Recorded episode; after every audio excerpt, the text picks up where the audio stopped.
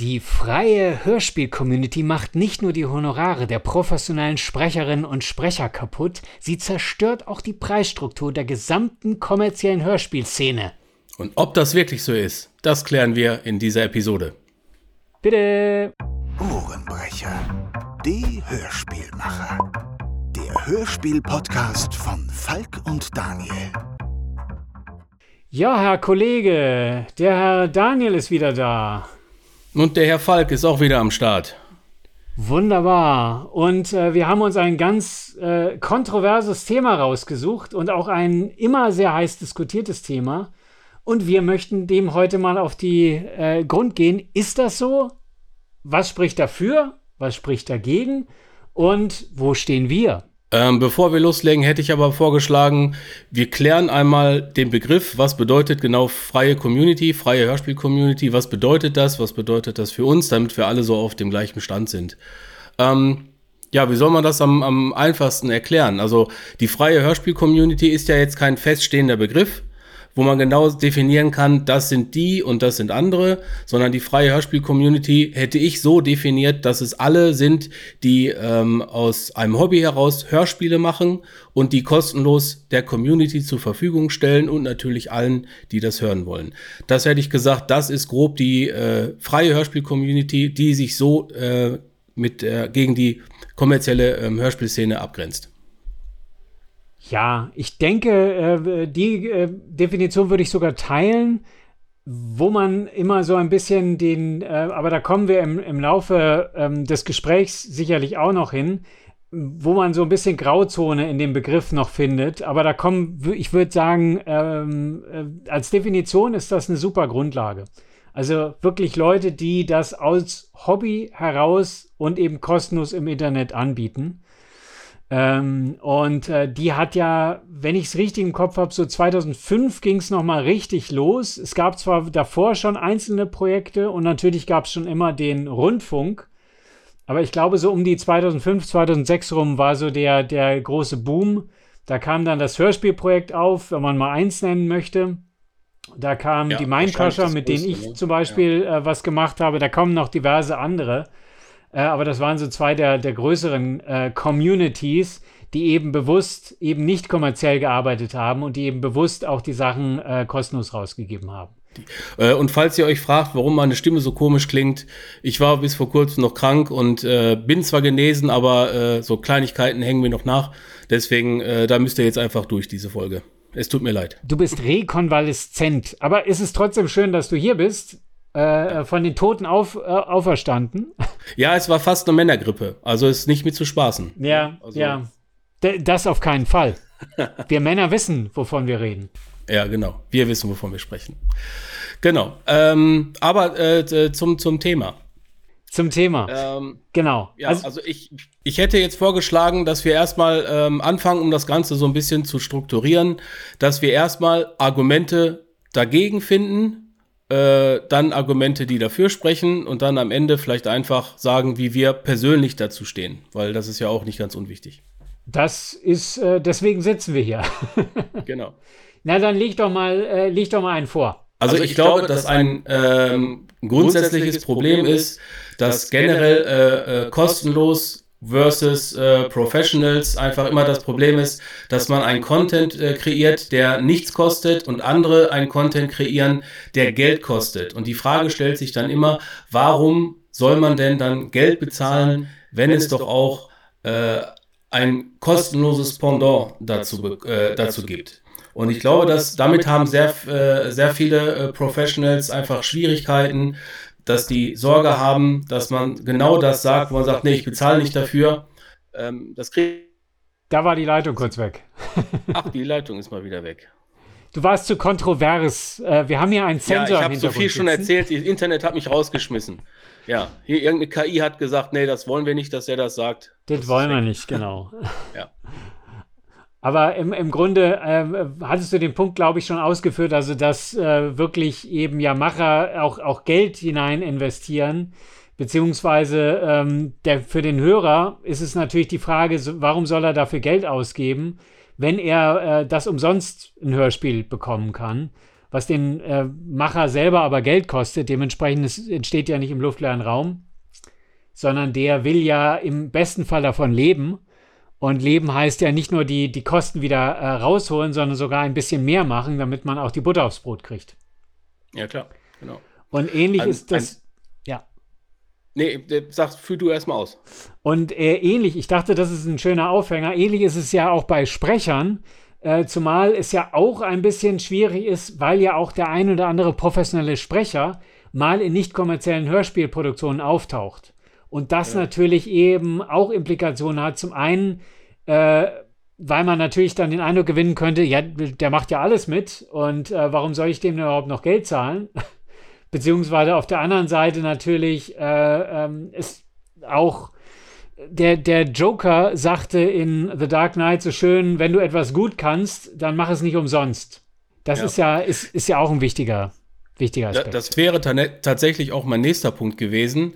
Die Sorge, die dann berechtigt ist, als äh, professioneller Sprecher oder Sprecherin gebucht zu werden, ähm, dass man da die Sorge hat, ja, Moment mal, es gibt jetzt so viele, die sprechen auch und was ist, wenn die den Job einfach kostenlos machen? Warum soll mich jetzt ein, ein professionelles Hörspiellabel, warum sollen die mich buchen, wenn sie jemanden anderen auch kostenlos haben kann?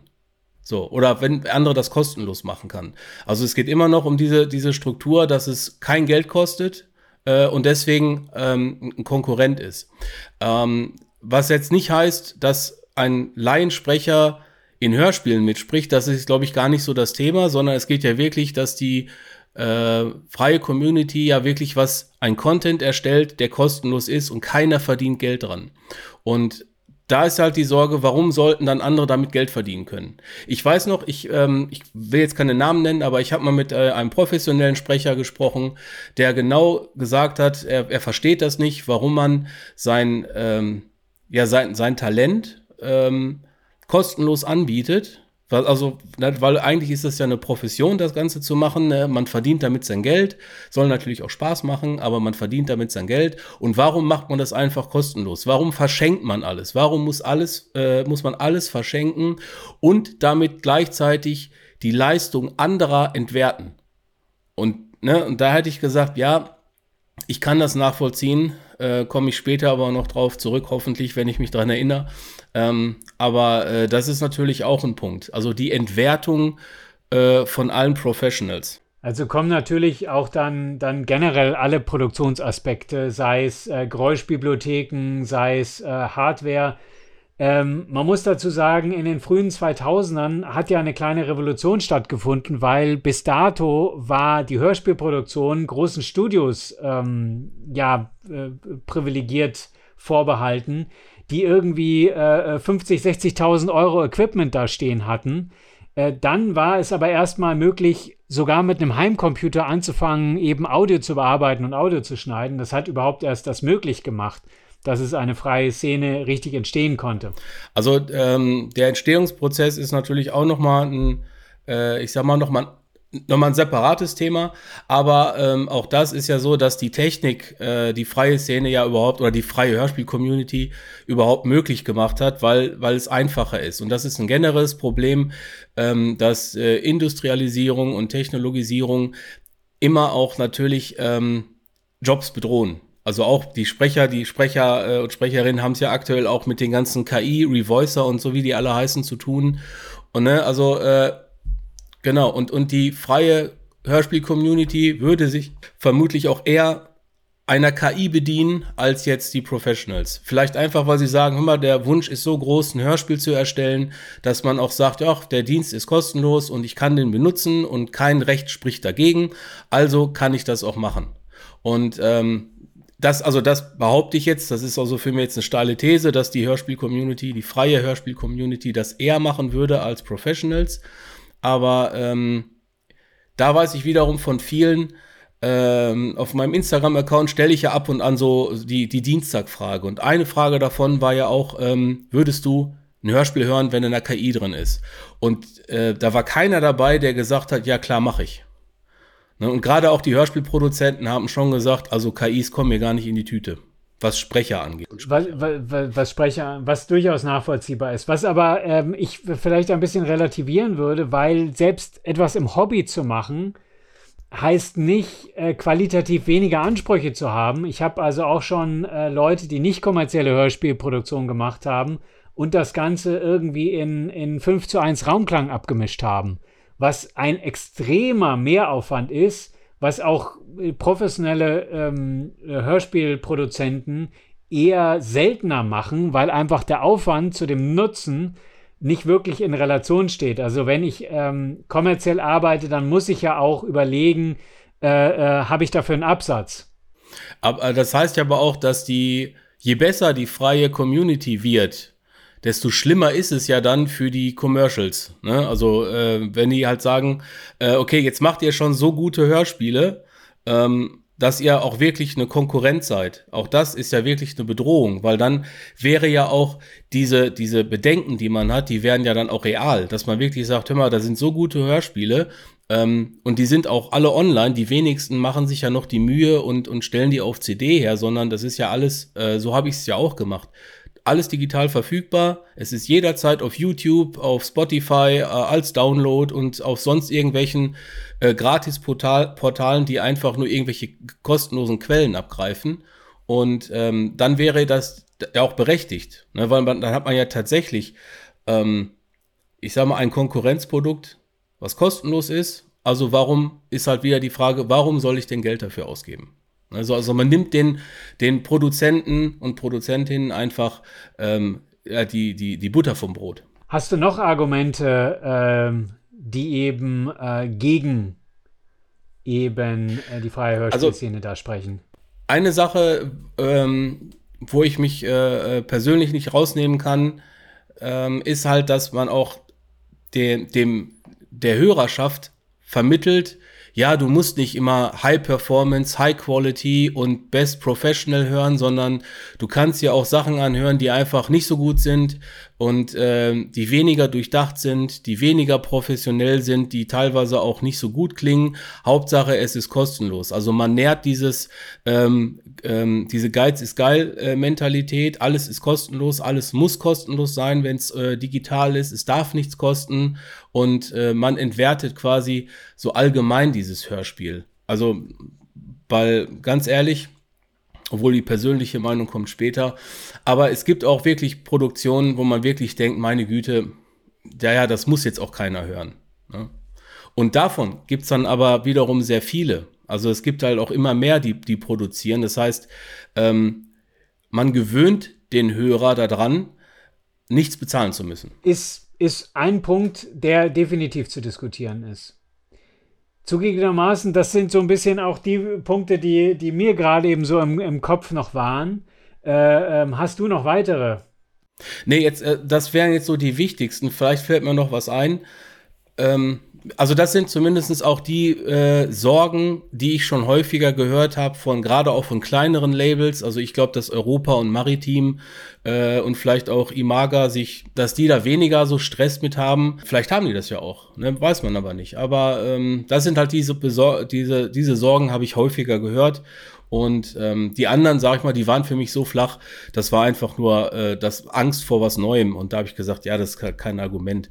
Nur weil etwas neu ist oder weil sich was etwas weiterentwickelt, ist es nicht sofort schlecht und auch nicht immer sofort eine Bedrohung halt. Ne? Was vielleicht noch äh, man anführen könnte, wäre, äh, dass wir jetzt, äh, wir leben ja, und da müssen wir auch ganz offen sein, in einem Hörermarkt. Das heißt, ähm, es gibt ein Angebot, ein sehr extrem großes Angebot an Hörspielen, sowohl im kommerziellen als auch im nicht kommerziellen Bereich. Und es kommen immer mehr Titel dazu, dadurch, dass alles digital vorliegt. Es verschwindet ja fast nichts, dem, äh, außer bei den öffentlich-rechtlichen, aber das ist wieder nochmal ein separates Thema, das ähnlich zu diskutieren ist, aber wieder auch anders. Und ähm, Dementsprechend ist das Überangebot da. Das heißt, der Hörer hat eine extrem große Auswahl und deswegen nochmal äh, äh, schwieriger, auch mit äh, ja. gerade äh, im mittleren und kleineren Segment auch überhaupt einen Platz im, im Hörspielmarkt zu finden. Da haben natürlich die Großen etwas weniger Probleme, weil sie einfach über Menge auch gehen können. So, äh, die freie Hörspielszene ist natürlich deutlich langsamer im Produzieren, als das äh, die kommerziellen Labels sind. Ja. Aber äh, auch das spielt natürlich mit rein. Aber das wäre dann definitiv der letzte, der mir dazu äh, einfiele. Mhm. Dann wollen wir doch mal vielleicht das, das, das, das Rad eben jetzt umdrehen. Was ist denn äh, die Gegenthese? also die erste These, die ich da jetzt in den Raum geworfen hätte, wäre erstens, dass man Kreativität nicht einschränken sollte. Wenn jemand meint, er ist äh, Kreativität, äh, äh, kreativ und äh, er möchte sich auf eine bestimmte Art und Weise ausleben und er hat ein Hobby, ähm, Hörspiele zu produzieren und er verletzt damit keinen anderen. Also das ist ja ganz wichtig, ne, weil äh, so der Grundbegriff von äh, Freiheit ist für mich der, also meine Freiheit hört da auf, wo deine beginnt. Ähm, und solange ich das beachte, ähm, finde ich es in Ordnung, wenn man sich kreativ auslässt, wenn man Sachen ausprobiert und wenn man einfach äh, sein Hobby lebt und andere einen auch äh, entsprechend unterstützen. Also ähm, das fände ich immer schon schwierig, dass man das nicht machen dürfte, nur weil ein anderer sich davon bedroht fühlt. Ähm, also, was ja auch erst nochmal zu beweisen ist, ne? dass es auch wirklich so ist. Was, was erstmal zu beweisen ist, weil oftmals, und das sagtest du ja auch gerade eben schon, ist es das Neue, das Unbekannte, das äh, uns so ein bisschen die Kehle manchmal zuschnürt im Sinne von, äh, äh, ist das jetzt, und ich weiß nicht, ob das gut ist, und eigentlich gefällt mir das gar nicht, weil es ist anders und neu und äh, jetzt muss ich mich damit auch noch auseinandersetzen, dass man da äh, natürlich auch einen Punkt hat. Was für mich ein wichtiges Argument eben dagegen wäre, ist, ähm, du hattest es so ein bisschen anklingen lassen, das Ausprobieren. Weil es gibt keinen klassischen Beruf Hörspielmacher, es gibt den Dramaturgen, es gibt den Tontechniker, aber es gibt keinen Ausbildungsberuf Hörspielmacher. Das ist mhm. also äh, äh, kein klassisches Berufsbild, das ich lernen kann. Dementsprechend ist die freie Hörspielszene in, in vielen Bereichen so ein bisschen auch äh, Training Ground äh, äh, und Proving Ground für angehende kommerzielle Hörspielmacher. Und ich kenne diverse Leute, die in der freien Szene begonnen haben. Ich bin ja, befinde mich ja da auch in, in, in guter Gesellschaft. Meine ersten Produktionen waren auch in der freien Szene. Und inzwischen verkaufe ich meine Hörspiele auch oder bin auf den Streaming-Plattformen. Sprich, äh, ähm, es ist eine Möglichkeit, eben auszuprobieren, ist das etwas für mich und eben zu lernen wie funktioniert eine Hörspielproduktion? Wie kann ich, was kann ich besser machen? Mit jeder Produktion hörst du eine Verbesserung. Wenn ich ein eigenes Beispiel hier nennen darf, ist äh, die Hörspielreihe Another World, die ich mit den Mindcrusher Studios gemacht habe. Hörst du die erste Folge an, die klingt eben nach Klassenfahrt. Da haben Freunde äh, sich hingesetzt und ein Hörspiel gemacht. Das klingt zwar schon ganz ordentlich, aber gerade bei den Sprechern äh, hörst du die Line, das Skript ist hakelig, die Dialoge oft hölzern und von Folge zu Folge kannst du aber die Verbesserung hören und du hörst, wie wir alle da hineingewachsen sind in das Hörspiel machen. Und die letzte Folge ist dann quasi das Meisterstück, wenn man so will, wo wir dann ja. mehr oder weniger schon, schon ausgebuffte Profis waren. Wie geht das mit, mit, mit Storybögen und Handlungsfäden und Charakteren und ähm, auch die Leute, die als Leinsprecher begonnen haben, sind in die Rollen reingewachsen. Also ich muss sagen, die letzte Folge hat äh, sehr viel Spaß zu machen und sich das dann auch im, im Verbund auch nochmal anhören, dann sieht man so ein bisschen den eigenen Weg. Gut, aber ähm, also ein, ein, jetzt ist das so deine persönliche Erfahrung, die du gemacht hast. Ne? Ja. Das andere ist ja, wenn man jetzt zum Beispiel eine, äh, ein Hörspiel machen will, dass man halt die Chance hat. Früher, ich sag mal, in den 80ern wäre das nochmal was anderes gewesen. Auch Anfang der 90er und so weiter. Ne? Also heute ist ja die Technik, spielt uns ja in die Hände, ja. äh, weil wir haben die Möglichkeit, wir, wir, müssen auch nicht so viel Geld ausgeben.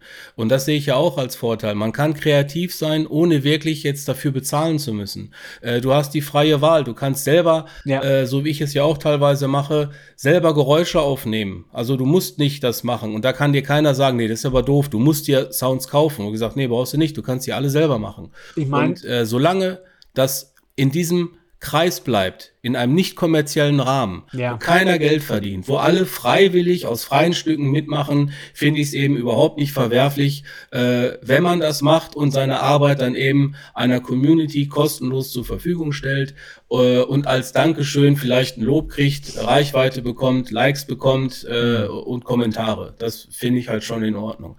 Etwas anderes ist natürlich, ähm, das alle kostenlos machen, nur der Produzent kriegt nachher halt ein Honorar dafür. Ja. Das, darf, das will natürlich keiner, das möchten wir auch nicht. Deswegen darum geht es auf gar keinen Fall. Also es muss schon wirklich sein, alle ähm, machen das kostenlos. Und ich sehe auch den Qualitätsfaktor eben auch ähm, als relevant an, dass genau aus diesem Grund sich die, die professionellen Labels äh, da nicht so Sorgen machen müssen, weil es nach meinem Empfinden gibt es zwar viele, die gute Hörspiele machen, aber es gibt nur ganz wenige, die wirklich auf einem echt extrem hohen professionellen Level unterwegs sind. Ja. Weil da muss alles stimmen. Richtig. Das Drehbuch muss, also das Skript muss stimmen, die äh, Cast muss stimmen, der Sounddesigner, äh, Designerin muss stimmen, ähm, äh, so auch äh, Musik muss stimmen und so weiter. Also all die ganzen Sachen spielen ja da rein, dass so ein Hörspiel wirklich, ähm, dass das eine Bombe wird. Und davon gibt es jetzt nicht so viele. Und ich sehe auch die Community nicht als so gigantisch groß an, ähm, dass sie den Markt überrennen. Es sind zwar viele, die da mitmachen wollen, aber guck dir doch mal an, ähm, was letztlich als, als Output rauskommt. Ja. So, wie viel das wirklich ist. Und, also, und, und, und wie, viele, wie viele Projekte auch anfangen, aber nie abgeschlossen werden. Das sieht ja. man in, in vielen, vielen dieser, dieser Semi-Bereiche, äh, wo eben Leute anfangen, mit Begeisterung erstmal reingehen, aber am Ende kein fertiges Stück rauskommt. Das muss man ja fairerweise auch sehen. Das heißt, es gibt ja. mehr Ansätze. Also auch wenn man in die Communities reingeht und man guckt in die Backkataloge und in die in, in diversen Foren kann man das ja auch so ein bisschen nachvollziehen, wie viele Ideen da immer wieder gepostet werden, die aber dann am Ende nie zu einer fertigen Produktion werden. An, äh, von, von Sprecherseite könnte man vielleicht noch argumentieren, ähm, auch, dass ja ähm, auch diverse Leute erstmal in dem äh, Rahmen anfangen, ist, äh, dass es auch natürlich schwierig ist, da so ein bisschen Fuß zu fassen und reinzukommen. Klar, äh, als Schauspieler braucht man klassisch die Schauspielausbildung. Im nicht kommerziellen Hörspielbereich tummeln sich da natürlich sehr viele Leute, die auch ein bisschen reingerutscht sind, die dann vielleicht äh, weil sie Blut geleckt haben, Spracherziehung machen und dann diverse Kurse belegen und dann eben auch sich mehr und mehr professionalisieren. Da gibt es auch viele Kollegen, die eben auch früher bei kostenlosen Hörspielen mitgesprochen haben, die heute auch gestandene Sprecher sind. Ähm, was ich auch immer sehr, sehr schön finde. Also wenn so Leute aus der Community herauskommen und sich dann eben professionalisieren, ist natürlich auch ein sehr, sehr schönes da sehe ich natürlich auch einen Vorteil von der freien äh, Community. Es ist ein Sprungbrett. Es ist die Option, wie du schon am Anfang sagtest, man kann sich ausprobieren. Man hat überhaupt eine Chance, was zu machen. Ähm, und äh, ich, ich weiß noch, als ich einen Aufruf damals gestartet habe für meine Hörspiele, habe ich ja nach, nach, äh, nach neuen Leuten gesucht, die mich unterstützen. Und es waren sehr viele dabei, die aus dem professionellen ähm, Sprecherraum kamen, allerdings nicht zwingend aus dem Hörspiel. Ich hatte zum Beispiel eine ganze Handvoll, ähm, die haben in der ersten Linie so Imagefilme gemacht oder kommen aus dem Radio und hatten den Wunsch, äh, Richtung Hörspiel was zu machen. Und den habe ich dann erklärt, pass mal auf, das ist hier so eine, so eine Hobbyproduktion. Ähm, also es gibt kein Honorar. Und haben die gesagt, das wäre denen egal, weil sie wollen einfach nur das mal ausprobieren. Also dieses wirklich, diese Möglichkeit zu schaffen für Leute, die eben nicht professionell sind, aber vielleicht doch talentiert und die es trotzdem mit, mit, also mit Eigeninitiative schaffen können, äh, vielleicht auch später noch mit einer Ausbildung das Ganze ergänzen, ähm, ist ja auch die freie Community wirklich eine Spielwiese für alle, die da Bock drauf haben. Ne, also ob du Schreiberling bist äh, oder ähm, Sprecherin, Sprecher, Sounddesigner, Musiker oder äh, ähm, ja, was gibt es noch? Äh, so Aufnahmeleitung oder ähm, Regisseurin, was auch immer. Ne? Also da gibt es ja viel. Und das, das bietet die freie Community. Du hast die Möglichkeit auszuprobieren, was liegt mir. Ähm, bleibt es dann ein Hobby oder professionalisiere ich das Ganze, spezialisiere ich mich auf etwas Bestimmtes und gehe dann äh, an die professionellen Labels und bewerbe mich einfach. Und es gibt noch einen Punkt, den ich sehr, sehr spannend äh, äh oder den ich hier anführen würde. Äh, und zwar generell auch experimentieren, was die Stoffe und die Geschichten angeht. Wenn ich in einem kommerziellen Rahmen unterwegs bin, dann muss ich natürlich mir überlegen, für welche Zielgruppe mache ich ein Hörspiel und was für eine Geschichte erzähle ich, die eine Zielgruppe erreicht, die groß genug ist, mainstreamig genug ist, um äh, beispielsweise eben auch Tausende von äh, oder Zehntausende von Hörern begeistern zu können. In der äh, freien Hörspielszene bist du da natürlich nicht an irgendwelche Budgets gebunden, sondern kannst sagen, okay, ich möchte jetzt mal ein Science-Fiction-Hörspiel äh, ähm, aus dem Blickwinkel eines Duschkops ähm, ja. machen, weil ich Warum halt nicht? einfach es ausprobieren möchte und dahingehend äh, geht die freie Hörspielszene ein bisschen in Richtung dem, was das Radio ja zum Beispiel bietet, weil beim Radio gibt es auch sehr viel, sehr abgefahrene, sehr ähm, ähm, ja, eckige und kantige Stücke, die aus kommerziellen Blickwinkeln nie äh, produziert werden würden, weil es keinen Markt offensichtlich dafür gibt passiert eins zu ein, oder ein, zwei Mal, dass auch sowas mal kommerziell gemacht wird und dann auch noch erfolgreich ist, aber ist eher die Ausnahme. Also man hat gar nicht die Not, äh, unbedingt Geld verdienen zu müssen. Ja. Ne? Also das heißt also, dass äh, man kann wirklich viel ausprobieren, man kann auch vielleicht Grenzen überschreiten, im positiven Sinne meine ich. Ja. Und ähm, man kann äh, ja, Dinge einfach ausprobieren, ohne Angst haben zu müssen, ja, wenn sich das nicht verkauft, dann stehe ich da, dann bin ich pleite, sondern du hast eben keinen finanziellen Druck. Ja. Du hast alle Zeit der Welt äh, und wenn du lustig bist, kannst du es nochmal machen. Das gleiche Hörspiel nochmal. So. Nur eben mit einer neuen Cast oder sagen, oh, ich habe jetzt was verändert, auch das ist möglich. Ne? Also, ja. Oder was es eben auch ein, zweimal äh, schon gegeben hat, dass ein nicht kommerzielles Hörspiel nochmal Skript überarbeitet und neu produziert als kommerzielles Hörspiel erscheint. Also das geht natürlich auch. Das, ne? die, die, die als, als Beispiel fällt auch. mir jetzt ein von äh, Paul Burkhardt, äh, Wayne McClare. Wayne, ne? Wayne McClare ist ein schönes Beispiel. Genau, ähm, da war es ja so und ähm, Hydrophobia es war vorher schon gut gemacht. Ja, ja. ja. Äh, nur als weiteres Beispiel von den Ohrenkneifern Hydrophobia fiele mir noch ein, das auch erstmal im Hörspielprojekt erschienen ist und dann nochmal komplett neu äh, äh, produziert wurde und ich glaube auch überarbeitet wurde und dann bei den Ohrenkneifern nochmal als kommerzielles Produktion erschienen. Ja.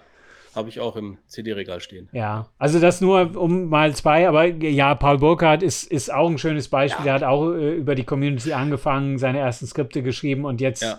Äh, äh also den, den Paul äh, ähm, äh, werden wir auch sicherlich hier mal in den Podcast einladen und dann darf er mal seine Geschichte erzählen. Das sollten wir unbedingt machen. Ja, ja. Der, der da, also Paul, wenn du das hier hörst, du bist offiziell eingeladen. Du bist offiziell eingeladen, ja. Sag uns wann und wo, im Schatten der Bank um 12 Uhr mittags. Genau. Mit Mikrofon. Ja. genau. Ja, jetzt bleibt noch offen. Was halten wir denn, die Hörspielmacher, was halten die Hörspielmacher denn persönlich davon, von dieser freien Hörspiel-Community? Ja, also ich willst du anfangen? Soll ich anfangen? Ich fürchte, ich habe nee, mich schon. Mal du an. Äh, dann, dann, dann fange ich an. Ich habe mich nämlich im Prinzip ja schon geoutet als äh, jemand, der aus der freien Hörspielszene kommt und in die äh, kommerzielle gewechselt ist. Übrigens in die kommerzielle gewechselt ist, weil ich eben wollte, dass alle Beteiligten auch etwas davon haben können. Äh, äh und eben nicht nur, äh, ich finde das sehr, sehr schade, wenn man da sehr viel Arbeit und reinsteckt und am Ende wird das zwar gehört und so weiter, aber die Leute haben alle nichts davon ähm, war das für mich ein logischer Schritt, um mich weiter zu professionalisieren. Lustigerweise vielleicht auch äh, eine Anmerkung. Ich bin ursprünglich, komme eher vom Sprechen. Und äh, dass ich Hörspielproduzent geworden bin, ist dadurch gekommen, dass ich eigentlich Hörspielsprecher am liebsten geworden wäre. Ich habe früher Podcasts gemacht. Ja, Überraschung.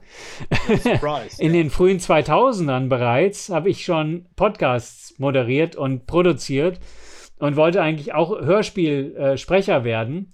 Und es gab aber keinen Einstieg, auch das ist kein klassischer Lehrberuf, sondern einfach nur ein Teil der Schauspielerei.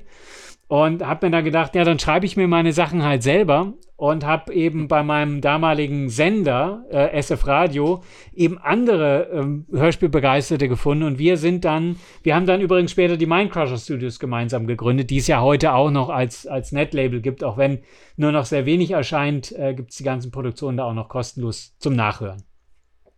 Mhm.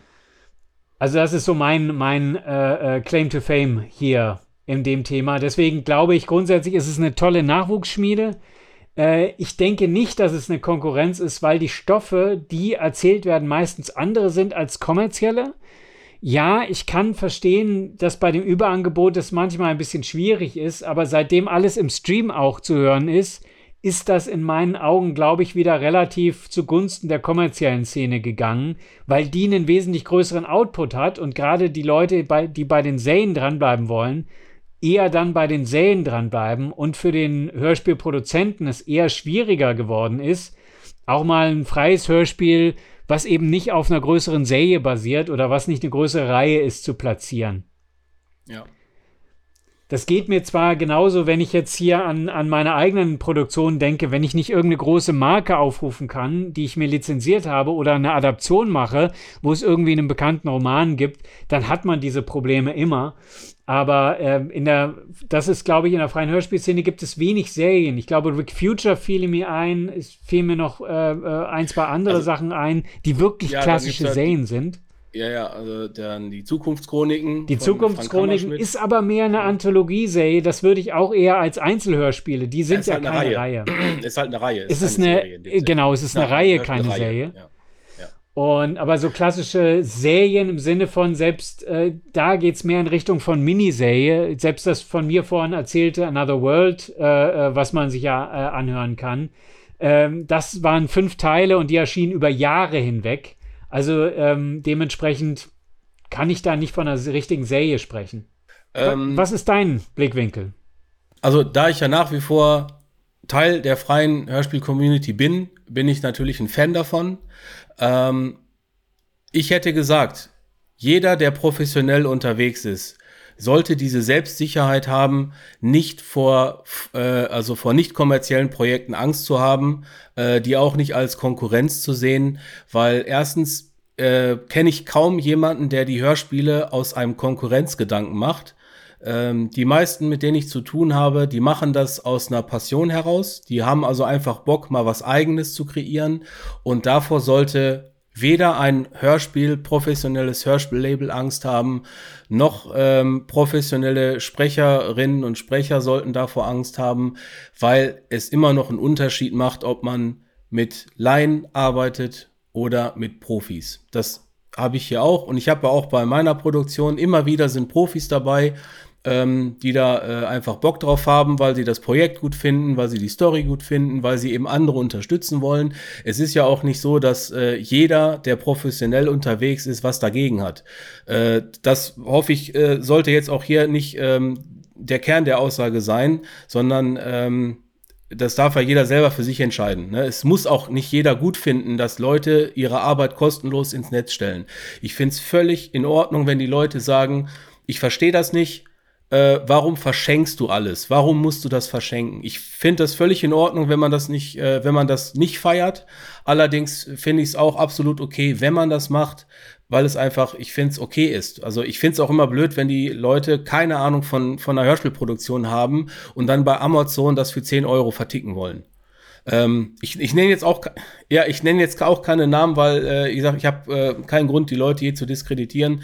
Ähm, aber auch das gibt es und das finde ich, muss ich ehrlich sagen, auch äh, also richtig doof. Ne? Also ich, das mag ich auch überhaupt nicht. Deswegen äh, bin ich der Meinung, die freie Community hat auf jeden Fall ihre Daseinsberechtigung. Ich sehe sie absolut nicht als äh, Konkurrenz und äh, ich glaube auch nicht, dass alle hingehen und nur noch kostenlose Hörspiele hören, äh, weil sie sagen, nein, nein, ich gebe kein, kein Cent für Hörspiele aus. Äh, das ist auch nicht die Realität. Das ist auch bei mir nicht die Realität. Also ich selber kann ja meine eigenen Hörspiele machen. Aber äh, mein Schrank ist voll. Ich habe ähm, gib schon im Jahr wirklich eine große Summe für Hörspiele aus. Also in der Regel ist es vierstellig. Und dann kann mir keiner sagen, ja, also ähm, du da trotzdem, das bedroht ja die Szene, wo man sagt, nee, ich als Hörspielfan kaufe ja Hörspiele, weil ich ja auch gute Hörspiele hören möchte. Ich hätte mir äh, jetzt beispielsweise Monster 1983, habe ich alle CDs zu Hause stehen, ja, oder Vidan oder ähm, keine Ahnung, ähm, alle möglichen Hörspielserien. Da bin ich ja auch stolz drauf, dass ich die hab weil es wirklich Spaß gemacht hat, die zu hören. Und ich habe gar nicht drüber nachgedacht, ja, gebe ich jetzt das Geld für das Hörspiel aus, sondern du hast es gemacht, weil du es hören wolltest. Und ich glaube, dass jeder Hörspielfan, der gerne Hörspiel hört und ähm, dass der auch bereit ist, immer noch Geld dafür auszugeben. Ich glaube nicht, dass wir die, äh, die, die Preisstrukturen wirklich kaputt machen. Ich glaube, das sind andere Faktoren, die äh, tatsächlich einen realistischen Einfluss darauf haben. Nein, das ist, äh, sehe ich genauso, finde ich, ist auch, auch äh, absolut richtig. Und ich glaube am Ende, und auch das hast du vorhin schon gesagt, wichtig ist ein gegenseitiger respektvoller Umgang miteinander, äh, äh, sich gegenseitig eben äh, die, die, die, die Grenzen respektieren. Und dann sollte ja eigentlich für beide Seiten genug Platz im, im Raum sein. Und am Ende des Tages, der ein oder andere nicht-kommerzielle wird dann plötzlich ein, ein Profi und hat dann quasi ähm, darüber gelernt. Also ich finde es gut. Und es gibt ja auch genug Profis und auch äh, professionelle Labels, die das unterstützen, äh, die einem so den, den Einstieg ermöglichen. Und ähm, ich, ich glaube, es ist wirklich dieses klassische Geben und Nehmen, ähm, dass viele, die, die äh, aus der freien Hörspiel-Community kommen, auch irgendwann mal in den professionellen Bereich gehen. Und ich weiß das auch mal zu schätzen, wenn ähm, professionelle Menschen ähm, auf ein Hobbyprojekt eingehen und das auch unterstützen. Das gibt es auch, das machen viele, es macht nicht jeder, definitiv nicht, aber es gibt sehr viele, die das machen. Ähm, und äh, deswegen, solange das so auf Augenhöhe passiert, dass man sich gegenseitig respektiert, glaube ich einfach, dass die äh, freie Hörspiel-Community auch weiterhin Bestand hat und auch ähm, die kommerzielle Hörspielszene nicht zerstört. Definitiv nicht. Wenn das jetzt kein schönes Schlusswort ist, dann weiß ich es auch nicht. Äh, heute habe ich mal aus Versehen nicht auf die Uhr geguckt, aber ganz offen und ehrlich, ich glaube, wer noch zu Wort kommen solltet, das seid ihr da draußen. Entweder ihr seid Hörspielmacher, weil wir wissen, der ein oder andere Hörspielmacher hat sich schon geoutet als äh, äh, Ohrenbrecherhörer, äh, zumindest gelegentlicher oder ihr seid Hörer, dann schreibt uns, wie seht ihr denn das Ganze? Seht ihr das als, als Gegensatz, Streitpunkt oder teilt ihr so ein bisschen unsere Meinung oder habt ihr einen ganz anderen Blickwinkel? Schreibt uns an podcast.ohrenbrecher.de. Wir freuen uns auf euer Feedback, eure Fragen und mehr. Genau, dann bleibt uns noch zu sagen, habt Spaß, hört Hörspiele und wir sehen und wir hören uns. Bis dann. Ad Astra. Ciao. Sie hörten den Ohrenbrecher-Podcast. Eine Produktion von Falk T. Puschmann vom Studio Weltenbrecher und Daniel Schiepe von Mein Ohrenkino. Copyright 2023. Alle Rechte vorbehalten.